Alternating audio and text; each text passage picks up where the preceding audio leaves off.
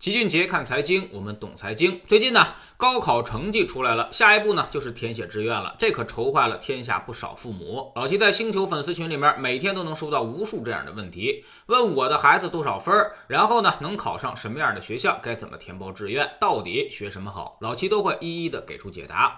高考填志愿其实是每个年轻人对于未来几十年命运的第一次重大抉择。之前你是没得选，而现在终于有的选了，但是呢，也是很。很多人犯错误的开始，志愿填错了，上了错误的专业和学校，很可能就是一个悲剧的开始。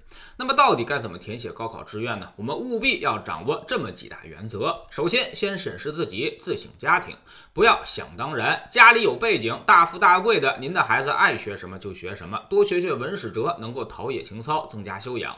关键是还能遇到更多的大富大贵的同学，未来这也是一个圈层。但是如果您家里没这个实力，不不能替孩子以后找到工作，尽量的还是选择理工技术类的工作，越贴近计算机、互联网越好。实在贴不上，学点什么机械工程、自动化也是可以的。学技术的思维模式都是相同的，以后转行也并不太困难。技术类专业未来好找工作，我们要先现实一点儿，仓廪实才能知礼节，先考虑别失业，才能够有其他更大的发展。其次呢，很多人都被电视剧给洗脑了，认为做金融、当律师未来能赚大钱。但是呢，这些都是金字塔尖儿的工作，更多需要的都是人脉。如果您家里没有人之前干过这个，最好谨慎。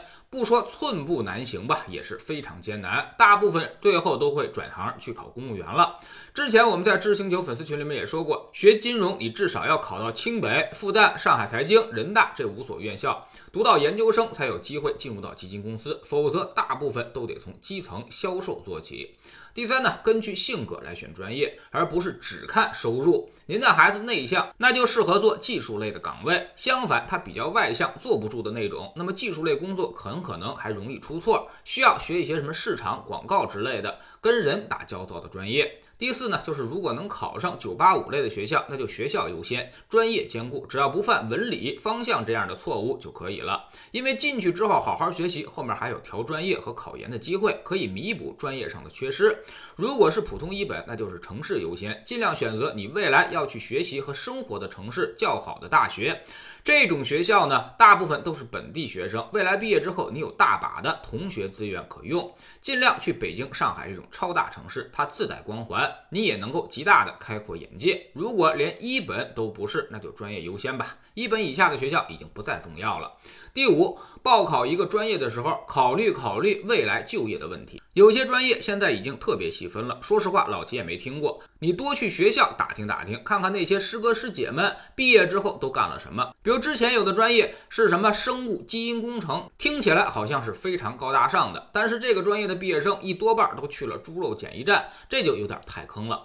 所以学校必要的实地走访还是非常重要的。第六呢，就是有些过时的专业，那就是大坑，尽量的避免。比如什么新闻，现在都已经是自媒体时代了，新闻的三性都不存在了。那么新闻它已经完全靠算法来推荐了。这个专业的学生几乎就相当于没有专业，跟学 BB 机修理也差不了太多。此外呢，还有行政管理，你一个大学毕业生，谁会让你去管理啊？基本上毕业就是失业。有些语言专业也是如此。现在人工智能已经可以做到同声传译了，那么四年之后，语言专业是否还能独立的找到工作？这个非常不确定，至少需要搭配其他的技能。第七，家长可以操心，但是不要越俎代庖。去什么学校，学什么专业，还是要让孩子自己拿主意。家长顶多给个建议，做个引导。毕竟呢，最好的老师他是兴趣。如果他对一个事情完全缺乏热情，那么自然他也是不可能学好的。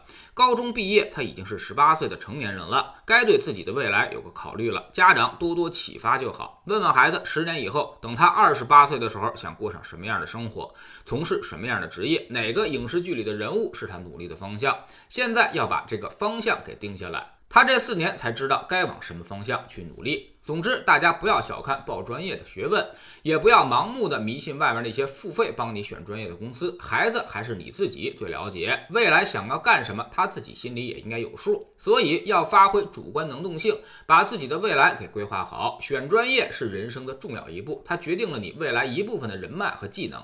一定要把这个事儿重视起来，一定要上升到战略高度，不要用肢体上的勤奋掩盖思想上的懒惰。也祝天下考生都有个好的未来。但是呢其实你也不用过度紧张，如履薄冰。选专业是很重要，但后面也有很多的补救方法，比如考研、择业等等。也有一大半的人干着不是本专业的工作，但这就需要走一段的弯路，付出更大的努力才能够绕得回来。在知识星球秦杰的粉丝群里面，我们不光做投资方面的辅导和教学，还会给大家讲很多的人生道理，像填报志愿、择业找工作，甚至城市的选择、如何学习、如何晋升，老齐呢都会给出我的经验和参考，帮助大家全方位的进行成长。在知识星球老齐的读书圈里，我们正在讲价值投资的十项核心原则这本书之后呢，我们来看看俞敏洪的创业故事。我曾走在崩溃的边缘。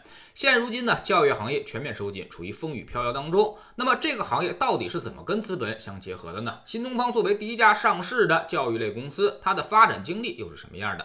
喜马拉雅的小伙伴可以通过 APP 顶部搜索栏直接搜索齐俊杰的投资书友会，老齐每天讲的市场策略和组合配置，以及讲过的书都在这里面。读万卷书，行万里路，内功和招式相结合，让自己获得提升的同时，也可以产生源源不断的投资收益。欢迎过来体验一下，给自己一个改变人生的机会。